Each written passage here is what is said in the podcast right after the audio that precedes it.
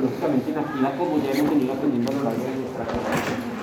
Y la unión de fármacos y excipientes genera lo que se conocerá como una, como una forma farmacéutica. Más propiamente dicho, medicamento se puede extrapolar más a, aquello que me habla de la farmacéutica, sino también de la información y del enlace que tiene el producto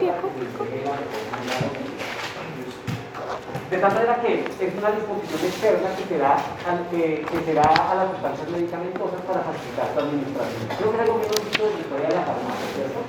Desde que el copia la planta, la molía, la trituraba, la colocaba como un plato, que la tomaba un paciente, siempre todo está tratado de generar la mejor para poder para alimentar el producto. Y al día de hoy, pues no es para nada diferente. Ya no trabajamos con leche ni con miel,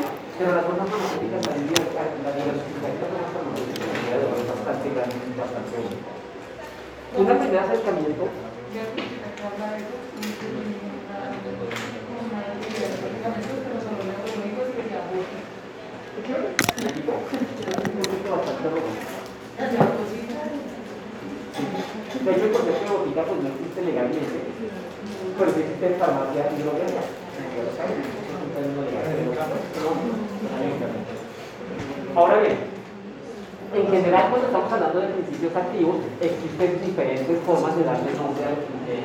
Ustedes en el colegio, de la nomenclatura de las sustancias. Y eso representa un problema interesante en farmacia particular, porque yo creo que nadie va a una droguería diciendo, por favor, me da un N4 de hidroximetría de salida. ¿Sí?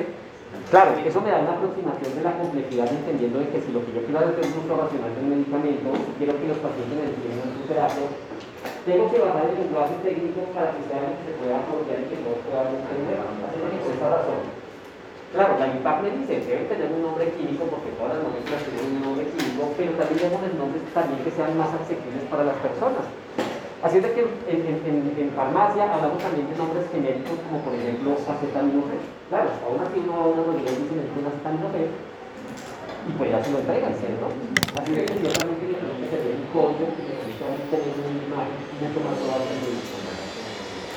de hecho, con el objetivo de disminuir la brecha entre precios de medicamentos, la ley también es que cuando se de la médica no lo haga con nombres comerciales, es decir, el doctor no dice receta de la normatividad me dice es colóquenlo en términos de, de, nombres genéricos, porque eso es lo que permite que se hagan los listados de medicamentos y que sean, fáciles de, que sean más fáciles de adquirir.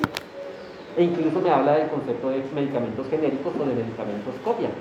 Así es que el nombre genérico generalmente juega un papel muy importante en la formulación. Raramente, rara vez, eh, ustedes encontrarán una fórmula médica que esté expresada en nombres comerciales o nombres registrados. Que claro, esa es la tercera denominación. Para nadie es extrañar que existen en el mercado las marcas, porque las marcas básicamente lo que nos están tratando es de diferenciar un producto de uno con respecto al de la competencia. es por esa razón que ustedes pueden también ir a una droguería y decir, por favor, me da un dólar. Sí, O por favor me da, por ejemplo, qué sé yo, un Advil, de tal manera que ciertamente a partir del nombre registrado también existe una correlación. Esto es interesante porque eso nos llena la mente de mucha información, ¿no? En vez de decir acetaminofén ya estamos manejando marcas comerciales y eso hace que, sea, que haya una multiplicación de los productos que yo tendría que en teoría tener en cuenta cuando quiero hacer una medicación. ¿Sí? Si me da gripa, entonces ¿qué? Docpirin, o por ejemplo Listan, o por ejemplo Mieltertor, o por ejemplo, ¿cuál otra se me ocurre? De tal manera que si se dan cuenta, en el mercado existe toda esta denominación. Claro, cada quien lo habla dentro del lenguaje técnico que le corresponde. Como farmacéuticos manejamos todas, ¿sí? pero el paciente generalmente maneja el concepto de el genérico y también se, correlaciona con el efecto del nombre comercial. Aquí vemos diferentes formas farmacéuticas de vía oral. Nótese que pueden tener diferentes formas. Todas son tabletas, pero miren que eh, eh, aquí hay tabletas y cápsulas, pero miren estas tabletas tan diferentes. Unas formas pequeñas y ovaladas, otras son largas, otras son circulares. Y más aún podemos ir diversificando porque encontramos hasta de diferentes colores, ¿cierto? Amarillo, roja, roja, roja, color crema, blanco, totalmente blanco, un azul. Y lo mismo encontramos con las cápsulas de gelatina que pueden caracterizarse, o sea, uno no ve, no ve el contenido porque todo el polvo se encuentra dentro de la cápsula, pero definitivamente puedo ver el color, identificar un producto con respecto a otro. Así de que ciertamente también permiten resaltar Si ustedes se preguntan si las cápsulas tienen una nomenclatura que por obligación tenga que tener un color, pues no.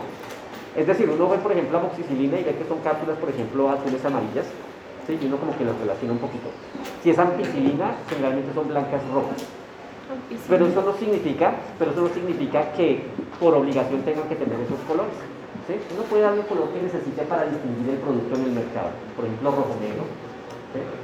Es una, una, coloración que se puede dar. Profe, ¿y en las pastillas esa línea que tienen en la mitad cumple alguna función? Interesante. Esta ranura que ustedes ven acá unas pastillas, una tableta. Perdón, perdón. Costumbre, por favor. Esta ranura que ustedes ven acá puede tener dos connotaciones. En entornos como por ejemplo Norteamérica, cuando uno encuentra una ranura, eso, significa, eso significa que la persona podría partir la tableta y entender que en esta mitad está la mitad del principio activo y que en esta otra se encuentra la otra mitad del principio activo. ¿sí? Esa es una legislación que se da más que todo en Estados Unidos y en otros países que tienen un desarrollo un poco mayor. Aquí en Colombia no se hace tanta alusión a esa realidad como un concepto funcional, sino más bien estético, para que la tableta se vea bonita. ¿Cuál es el problema? El problema es que la gente piensa que uno puede partir la tableta a la mitad y pues ciertamente decir aquí está la mitad del principio activo, le cuesta la otra mitad, lo cual no necesariamente es cierto, porque la farmacopea lo que me está diciendo es que todo el conjunto debe tener el principio activo. A la farmacopea no le importa si el principio activo está acá, si está acá, si está acá. Lo que le interesa es que cuando la persona se tome el medicamento, reciba la dosis que necesita.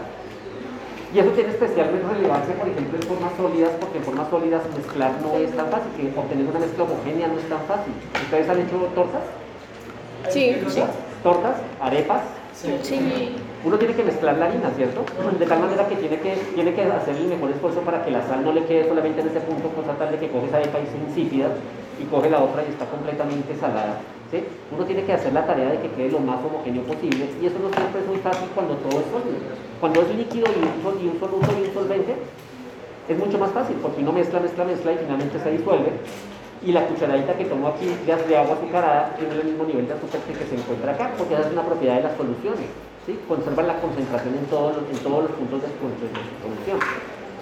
Pero en mezclas heterogéneas no suele ser el caso. Así es de que una tarea muy importante del farmacéutico en el proceso de validación y de estandarización, porque ya sabemos que es estandarización y validación, es garantizar que, por ejemplo, los tipos de mezclas sean suficientemente buenos como para garantizar la homogeneidad de, de todo el producto. Así es de que por esa razón, aquí en Colombia las tableticas tienen esa ranura generalmente por estética, aunque sí han habido como intentos de decir, bueno, eh, ¿por qué no hacemos, tratamos de adoptar lo que hacen otros países y que decimos la parte, pues ciertamente puedan tener la mitad de una, uno y la mitad de? Me parece que no es tan fácil, porque eso significa que entonces hay que hacer un proceso de validación muchísimo más estricto para garantizar que esa sea la tableta y pues lamentablemente tal vez no sea lo importante porque por algo existe la acetaminofén de 500, porque es la dosis que le sirve a la gran mayoría de la gente. ¿sí? Así es de que no es tan fácil realmente, pero cuando uno va a otros países se da cuenta de que esa tableta tiene una mayor funcionalidad esa herramienta. ¿Sí respondo la pregunta? Sí, sí, sí. Listo, ¿qué más les puedo decir? Al principio, al principio se elaboraron para poder eh, establecer unidades que tuvieran una dosis fija de un fármaco con el que se pudiera tratar una determinada patología, es decir, el concepto de forma farmacéutica. La forma farmacéutica siempre ha existido dentro del concepto de la, medicación, de la, medicina. Incluso hasta la mismísima triaca, pues era una forma farmacéutica, porque dijimos, coloquémosle toda la cantidad de sustancias que podamos encontrar ahí y a ver si alguna le haga, le efecto y a ver cuáles les hace daño. ¿no? Así de que el concepto de tener una dosis fija fue algo que fue muy interesante cuando se empezaron a, a, a lograr separar las sustancias de la naturaleza. ¿Se acuerdan que habíamos hablado de que lograron separar la cocaína, que lograron separar la cafeína? Eso es más un hito importantísimo porque antes de eso las plantas tenían un contenido variable, así de que darles la cantidad necesaria al paciente no era tan fácil. A veces o me quedaba cortico y no le daba lo necesario, o a veces era demasiado y el paciente le daba un patatú.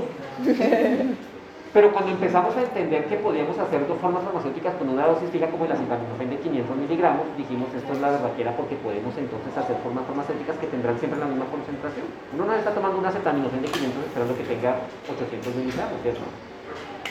Ahora, no significa que tenga 500 miligramos exactos, exactos, exactos. De eso no se trata. Cuando ustedes vean la farmacopea se darán en cuenta de que existe un rango de concentraciones posibles. Ustedes encontrarán eh, concentración de acetaminofén 500 miligramos más o menos el 5%, lo cual significa que puede tener entre 490 miligramos y 510 miligramos. ¿Sí? De tal manera que es un rango que se entiende que son concentraciones que van a servir para hacer un efecto terapéutico. ¿Cuál es el objetivo entonces de las formas farmacéuticas? Pues normalizar la dosis de un medicamento y por ello también se las conoce como unidades posológicas. Y esto es cuando ustedes encuentran en la cajita, posología.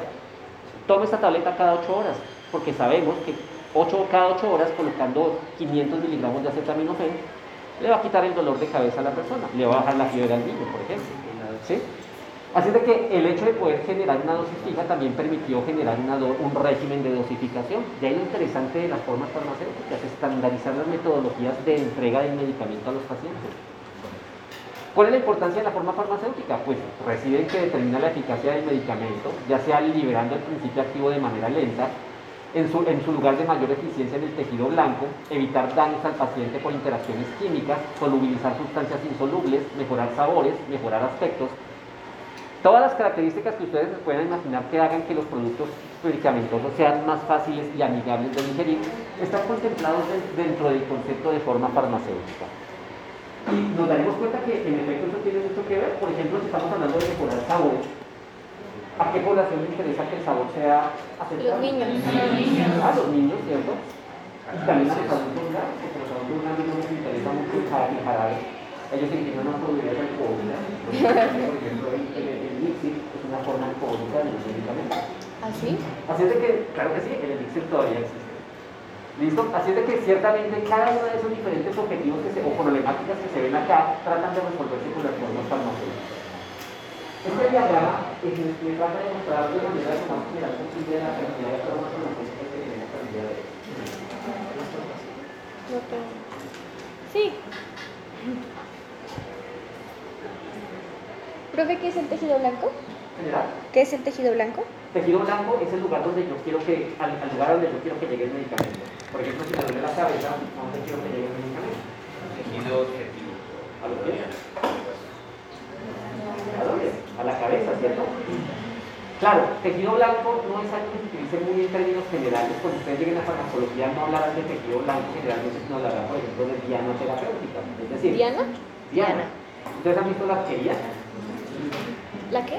Arquería. Sí. Lanzar arco, utilizar arco y flecha. ¿A qué le apuntan en arquería? Al... a a la diana. ¿sí? Ah, Ese se círculo esa serie de círculos concéntricos se denomina diana.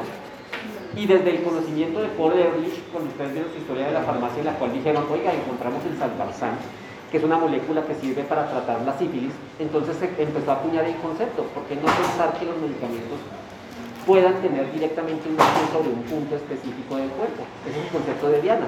Si yo tengo un arco y una flecha y quiero que la flecha llegue al centro de esa diana, lo mismo sucede con los principios activos. Yo tomo, me tomo el principio activo, pero el objetivo es que ese principio activo llegue al lugar, a la célula que necesita de ese principio activo. Esa es mi diana. ¿sí? Ahí es donde quiero apuntar.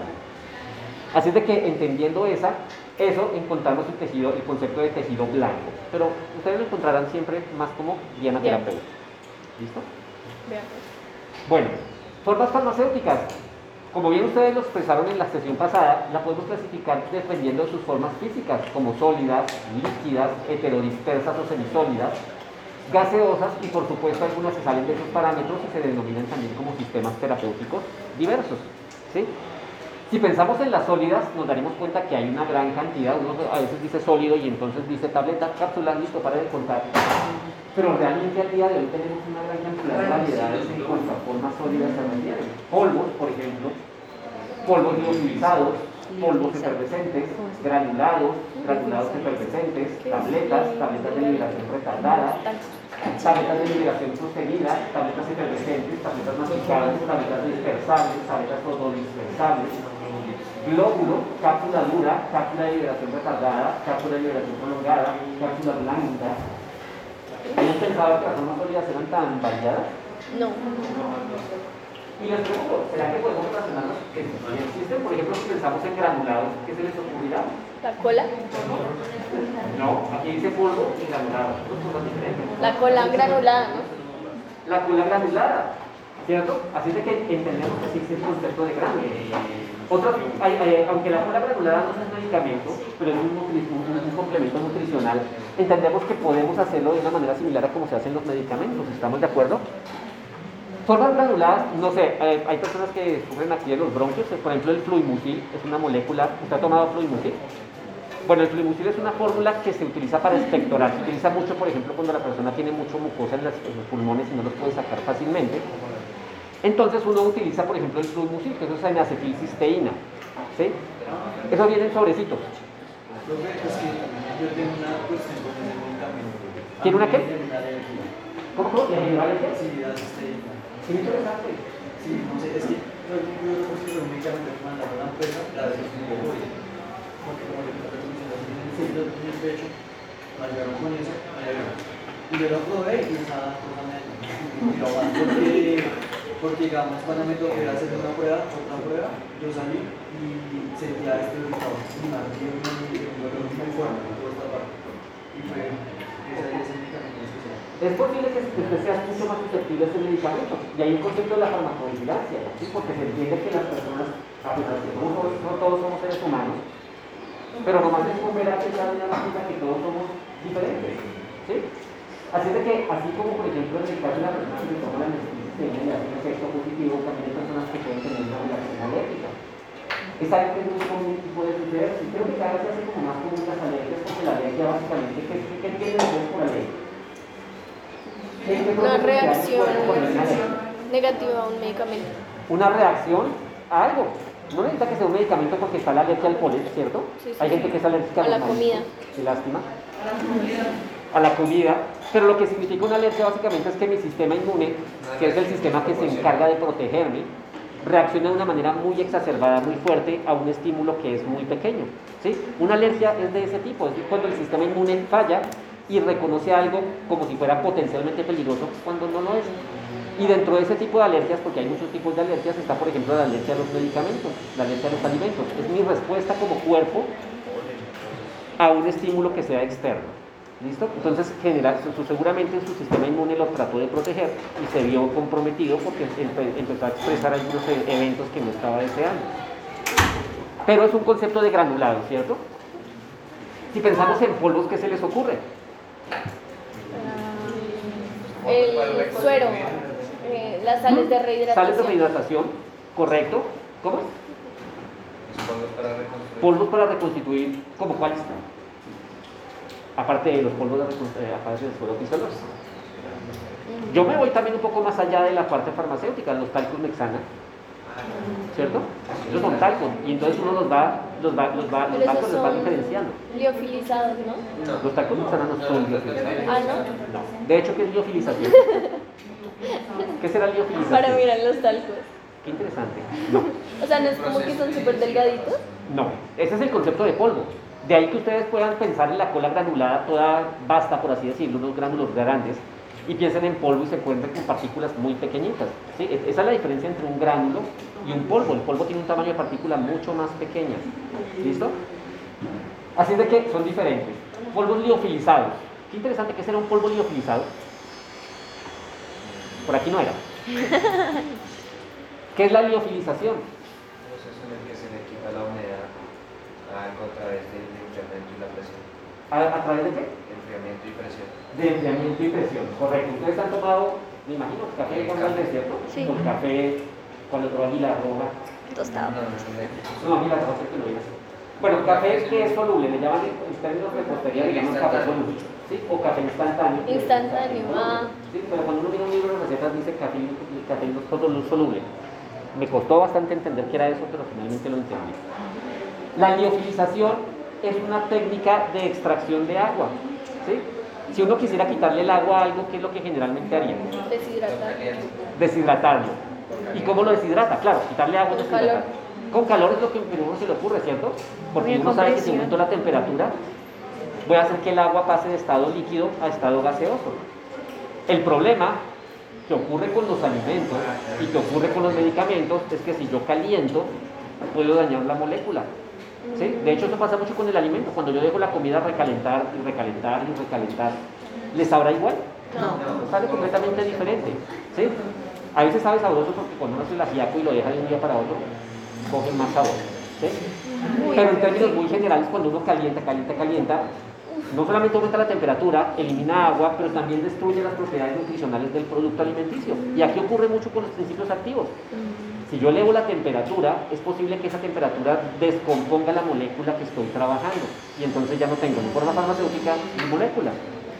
Así de que las personas que trabajan en el campo de qué hacemos para poder quitarle el agua a las muestras, se dieron cuenta de que había un proceso físico que es muy interesante y es la liofilización y que versa del hecho de, como usted bien lo dice, tengo mi muestra, la congelo y la, liofilización versa de hacer algo que es diferente a lo que se encuentra en la naturaleza. Si yo tengo algo congelado, generalmente pasa a qué estado? Al líquido. Al líquido.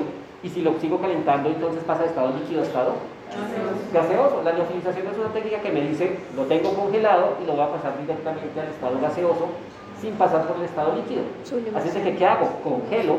Una vez congelo, cambio la presión y al cambiar la presión, entonces estoy facilitando que las moléculas que estaban ahí congeladas pasen de estado, gaseoso, de estado sólido a estado gaseoso. Señora. Digamos, un ejemplo de ensure sería polvos y, bueno, ¿esos polvos? Polvos liofilizados. Yo no creo que el ensure sea liofilizado. Un ejemplo de polvos liofilizados sería, por ejemplo, ¿ustedes han visto los viales de penicilina? O bueno, ¿no han visto los viales que vienen con un polvito ahí en el, a, vienen adentro y están hechos es para que se reconstituyan con el líquido antes de utilizarse? Esos polvos son liofilizados. El vial generalmente viene liofilizado y entonces ¿qué es lo que uno hace? Coloca el líquido, coloca la solución en el vial, lo pone a liofilizar, se va el agua y una vez se va el agua le coloca un tapón para que el líquido, para que la sustancia quede en forma de polvo. Eso es importante, ¿por qué? Porque el agua también daña por hidrólisis. Así es de que lo que yo, ¿qué, es lo que yo hago? Le quito el agua, dejo únicamente la molécula y de esa manera puede durar mayor tiempo en el mercado. Señor. Profe, pero entonces, ¿cuál es la diferencia entre polvos y los, o sea, los polvos normales y los liofilizados? O sea, sí radican la técnica, pero digamos, ambos se busca extraer el agua. No, en los polvos, como los talcos, yo no busco extraer el agua, porque... Pero pues no tienen agua. Tienen una mínima cantidad de agua, y eso es correcto porque todo eso es válido para todas las formas sólidas. Entre menos agua tenga, pues más sólido es, estamos de acuerdo con eso. Mm. Pero lo que me está pensando esto es básicamente en qué forma quiero presentar el producto al consumidor. ¿Sí? ¿Sí respondo la pregunta? Pero no, los polvos mexana no se hacen por liofilización, es una técnica muy costosa. Y pues si no se da cuenta, los talcos como el mexana pues son solamente excipientes. ¿sí? Miren que por ejemplo es todo lo contrario en los polvos liofilizados. Yo tengo el principio activo y le saco el agua para que dure más tiempo en el, en el ambiente. ¿Sí? También están los polvos efervescentes, creo que ustedes los conocen más que de sobra, ¿cierto? Un ejemplo, ¿cuál sería? Bicarbonato. Bonfies. Ah, bonfies, sí, sal de frutas lua, estos son polvos efervescentes.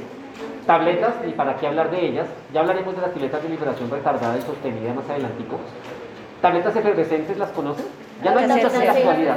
La vitamina C viene en tabletas, no todas. Una vez me equivoqué y entonces cogí la tabletita pensando que era normal dispersable y me la eché a la boca. Sí, a mí también me pasó. empecé a echar espuma. Y yo...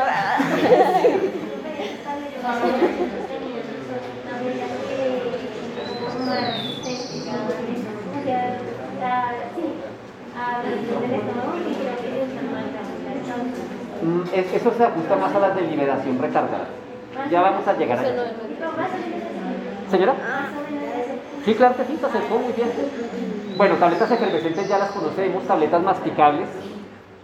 Es masticables. Sí. La vitamina C que no es efervescente. La vitamina C que no es efervescente, esa es una tableta masticable. Que también se puede llamar oro dispersable, ¿no? Porque se disuelve también en la boca. Tableta dispersable, pues son tabletas que se utilizan directamente, por ejemplo, para colocar en un líquido y pues utilizarlo, por ejemplo, para la piel.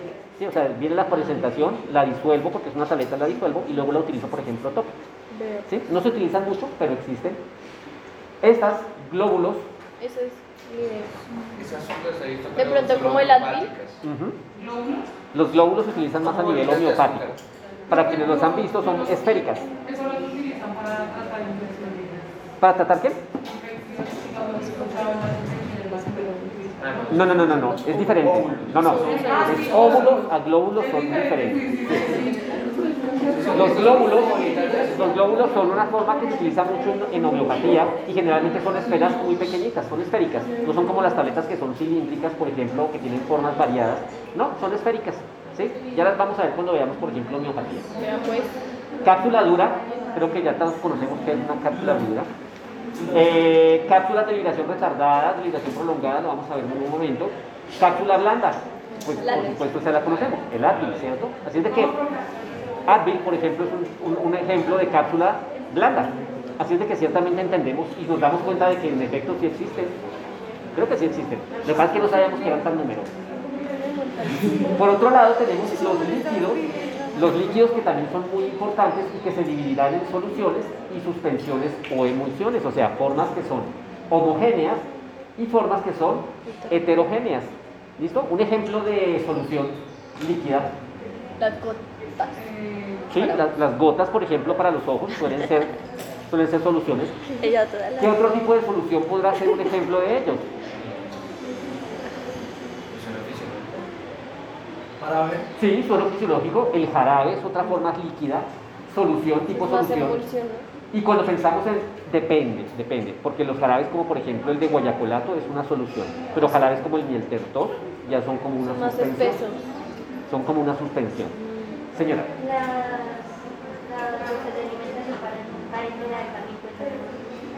¿cómo, cómo? ¿Las qué? Bolsas de alimentación para enterar. Venga, ¿cómo se dice? Nutrición parenteral.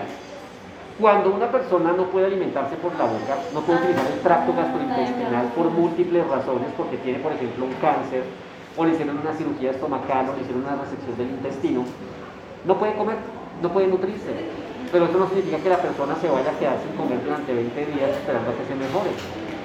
Pensando en eso, empezaron a, idear formas de poder colocar este suministro nutricional, no que pase por el sistema gastrointestinal, sino colocarlo directamente en la vía sanguínea. De ahí el concepto, por ejemplo, de nutrición parenteral. ¿sí? También existe el concepto de nutrición enteral. ¿sí? La nutrición enteral es una sustancia que no sabe a nada, o sea, mm, sabe horrible, pero básicamente se utiliza porque tiene todos los componentes, tiene todos los componentes que necesita la persona para, para, para mantenerse nutrida. Tiene proteínas, tiene agua, tiene carbohidratos, tiene proteínas, grasas, de tal manera que la persona lo va a utilizar, por ejemplo, cuando tiene un problema en, la, en, el maxilar y digamos el estómago sí le funciona bien, el intestino le funciona bien. Necesitamos alimentarlo, ¿sí? ¿Qué hacen? Colocan una sonda, la pasan hasta el estómago y le dan la nutrición. Claro, uno no va a meter una papa por la sonda, tiene que hacerlo líquido. Entonces, por eso es el concepto de nutrición enteral. Pero mucho más especializado que eso es la parenteral, porque es decir, vamos a coger esos nutrientes a un nivel molecular y se los vamos a colocar directamente en la vena.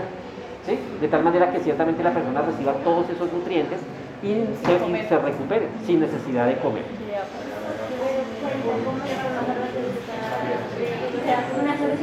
Cuenta como líquido, pero no es solución. ¿Qué diferencia hay entre solución y, bueno, no, qué diferencia hay entre suspensiones y emulsiones? Densidad. La fase dispersa. No, la densidad no. La fase dispersa, ¿y cómo es eso? ¿Qué significa? ¿Qué es una suspensión? Un ejemplo de suspensión. Hay partículas Partículas insolubles en un líquido. ¿Listo? Un ejemplo es, por ejemplo, la arena en agua. Esa es una suspensión. ¿sí? Hay suspensiones de amoxicilina, ¿las han visto? Vienen en frasquitos y uno lo que hace es reconstituirlos, las mezcla muy bien antes de tomárselas y esa es una suspensión. ¿sí? ¿Qué pasa? No se solubiliza totalmente, por eso con el tiempo se va a empezar a precipitar y, el- y la etiqueta dice muy claramente, antes de usar, mézclela muy bien, porque sabe que la gravedad va a hacer su trabajo y va a llevar esas partículas hacia el fondo. Así es de que una suspensión básicamente me habla de una dispersión, heterodispersión de un sólido en un líquido. ¿sí? Y entonces eso es correcto, ¿qué será una emulsión? No hay- Dos líquidos, ¿sí? un líquido que es insoluble en otro líquido. ¿Listo? Por ejemplo, una- un ejemplo de una, de, una, de una emulsión, ¿cuál sería? La emulsión de Scott, ¿por qué no? Es un, eje- un excelente ejemplo. La mayonesa es una emulsión. ¿Por qué? Porque cogí, porque co- ¿qué, qué es lo que uno hace cuando encuentra agua y aceite? Cuando uno está haciendo el arroz, coge el agua, le coloca el aceite, o bueno, yo lo hago así, y por más que mezcle, cuando lo dejo de mezclar, pues se separan las dos fases, ¿cierto? Así es de que lo que uno hace es utilizar un tensioactivo, un detergente, para atrapar a uno de esos elementos dentro del otro. ¿Listo? De tal manera que aquí lo que estoy haciendo generando un concepto de emulsión. Señora.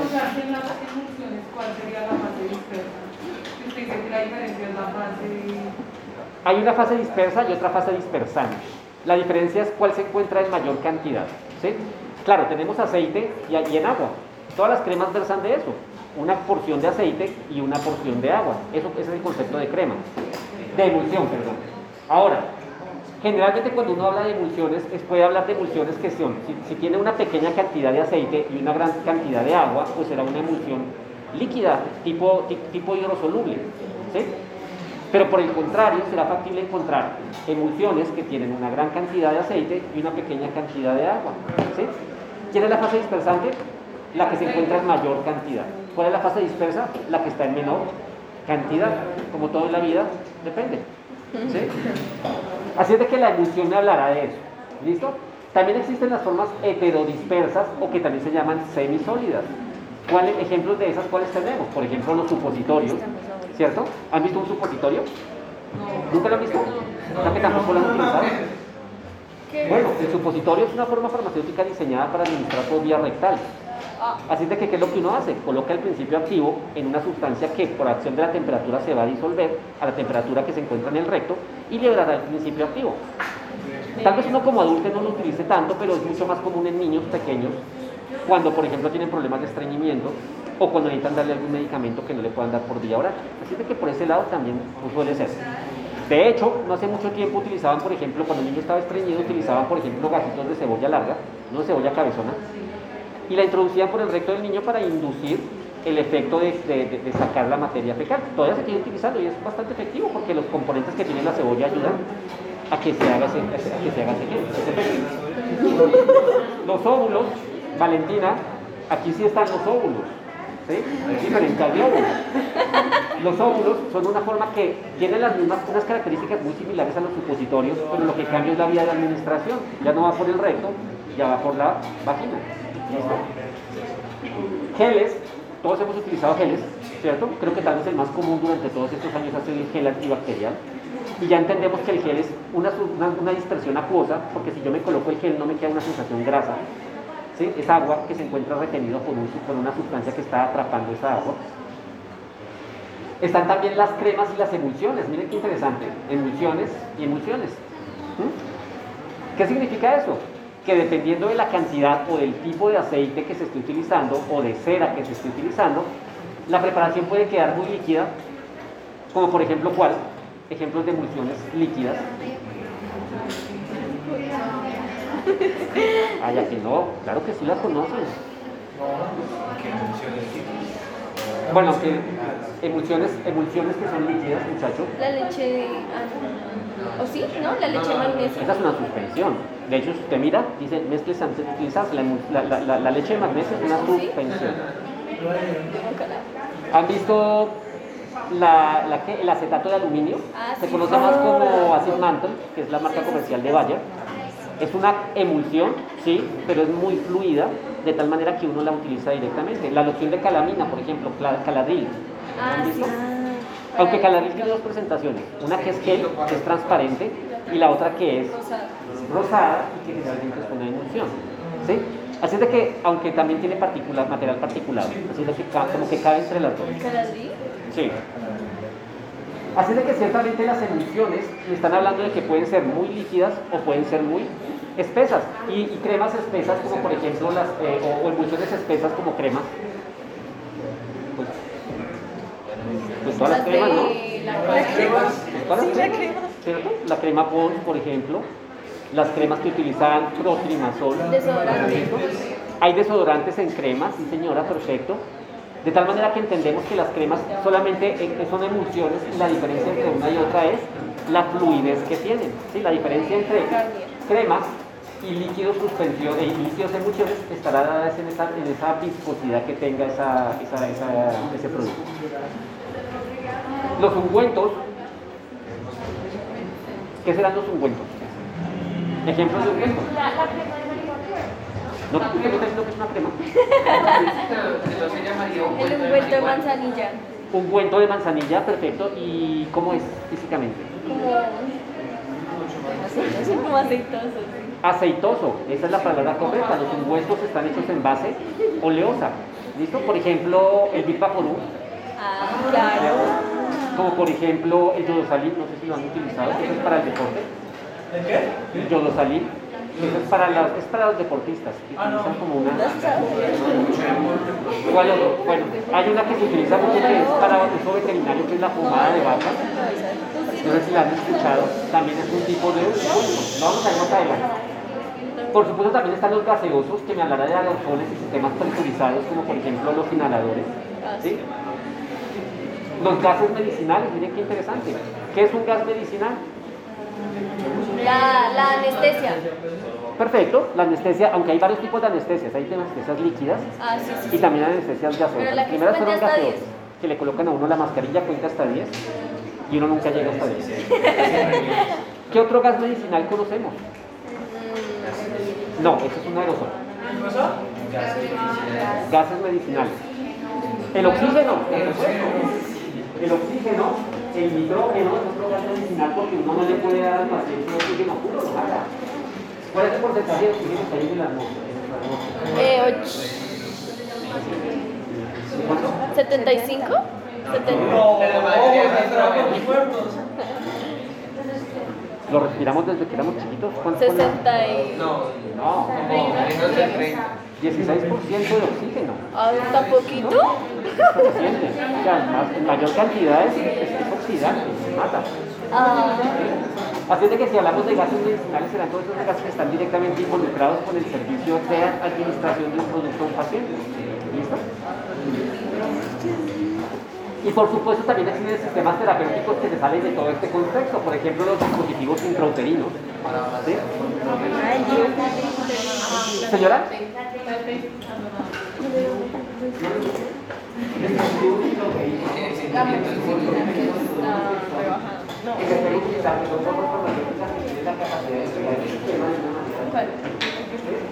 Claro, la la que siempre pero al día de hoy también existen Ah, que tienen el principio activo, como por ejemplo el extracción, para que se liberen esos ambientes en la matriz que evite el efecto del embarazo. ah, ¿sí? Están también los sistemas intraoculares, no se conocen mucho, pero son interesantes porque básicamente es colocar una sustancia polimérica en el humor vítreo con el objetivo de que vaya liberando el principio activo y posteriormente como es un polímero biodegradable también se va disolviendo en el humor vítreo. ¿Listo? Por ejemplo, se utilizan para tratamientos para el glaucoma. ¿Y los lentes de contacto no cuentan?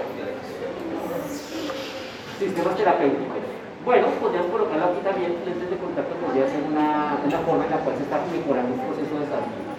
Aunque es más un dispositivo quirúrgico que un medicamento como tal. ¿Sí? ¿Estamos de acuerdo con eso? Porque no tiene principio activo. Claro, ayuda a corregir.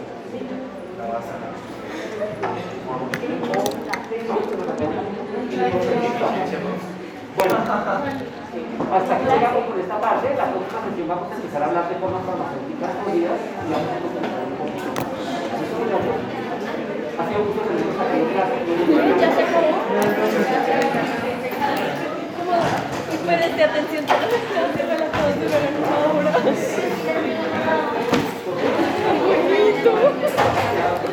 Esta magia. Sí, el problema con eso es que al ser una hora, No se alcanza a ver mira que alcanzamos tres diapositivas, pero se sintió mejor, fue más, Claro. fue más suave. No me. Porque si esto se la reserva, Ya se va.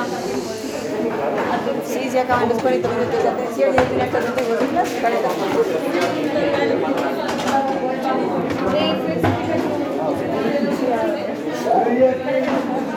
que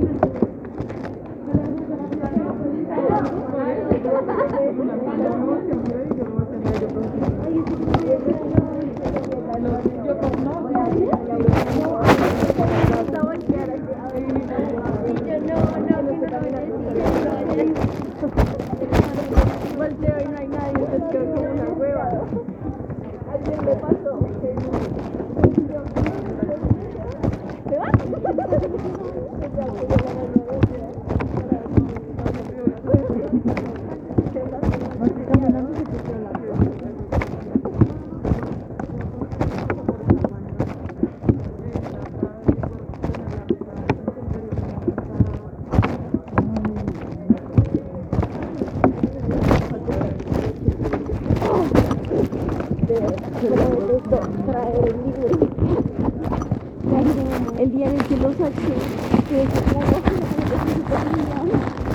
también era como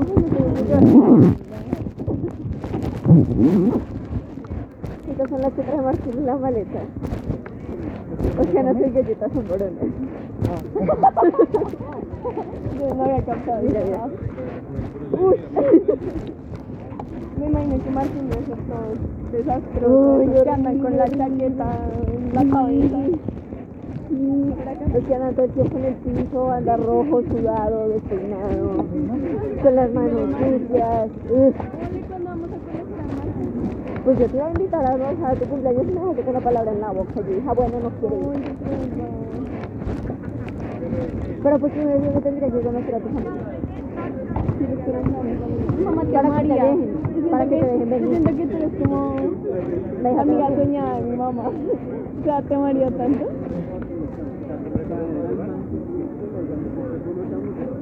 Pero sí, o sea, la idea es conocerlos a ellos primero para que luego confíen y te dejen venir. Mi mamá está que se viene a la universidad. Y yo, o sea, en el colegio, conocían a esas mamás iban a andar por todo. Bueno, mi mamá no era esas. No, mi mamá, exacto. Mi mamá le valía. Y ahora sí, como, no me dejé yo hablar. Le digo, como, no, el parche estuvo como, ya desde el No, mami, ese parche, ¿sabes cuándo Voy a hablar. Qué pena. Iba a hablar ahorita que ya no puede hablar. ¿Con 12 años? Mientras que entre kinder y madre. Sí, pero fue el jardín. Estuviste en el colegio mientras Yo empecé el primero de colegio. Yo Entre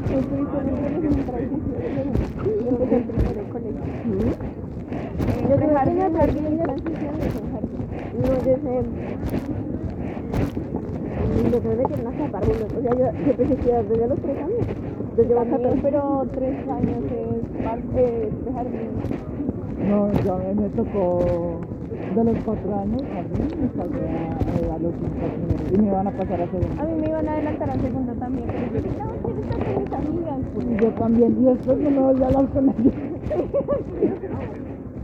No, mentiras, no me arrepiento, porque son mis amigas que tengo ahora.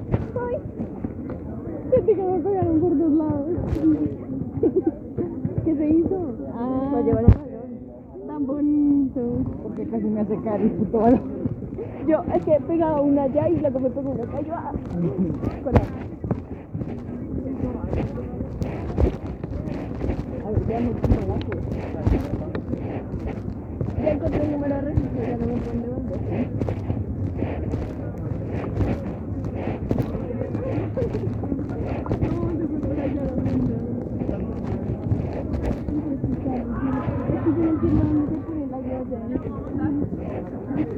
Pero.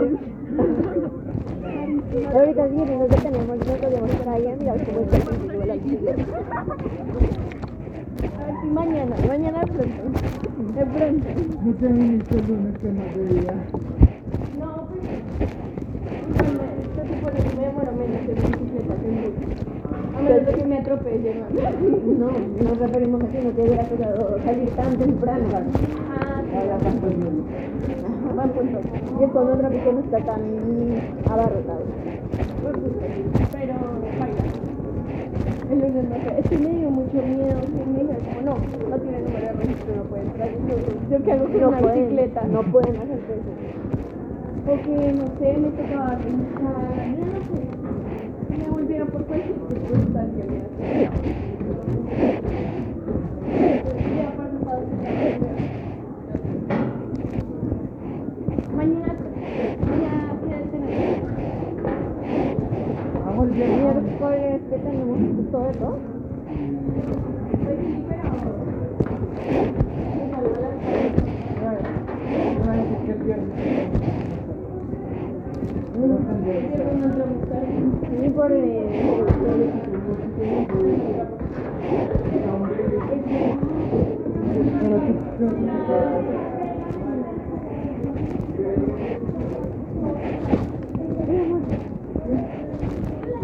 Hello.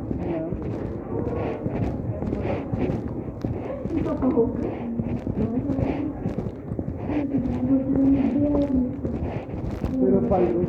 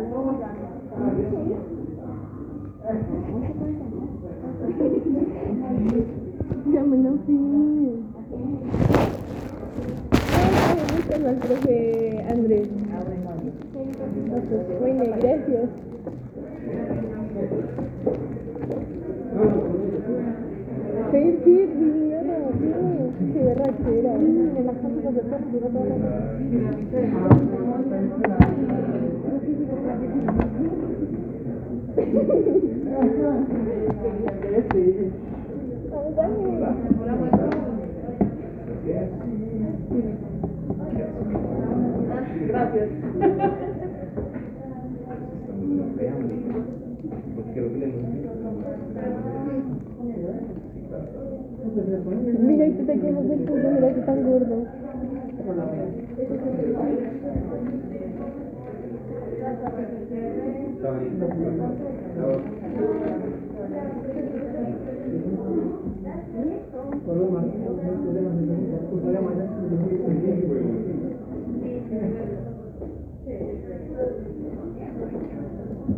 Eso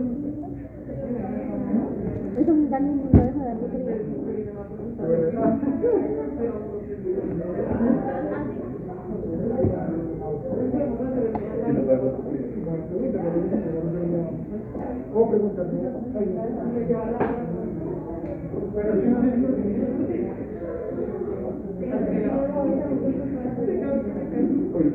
¿Cómo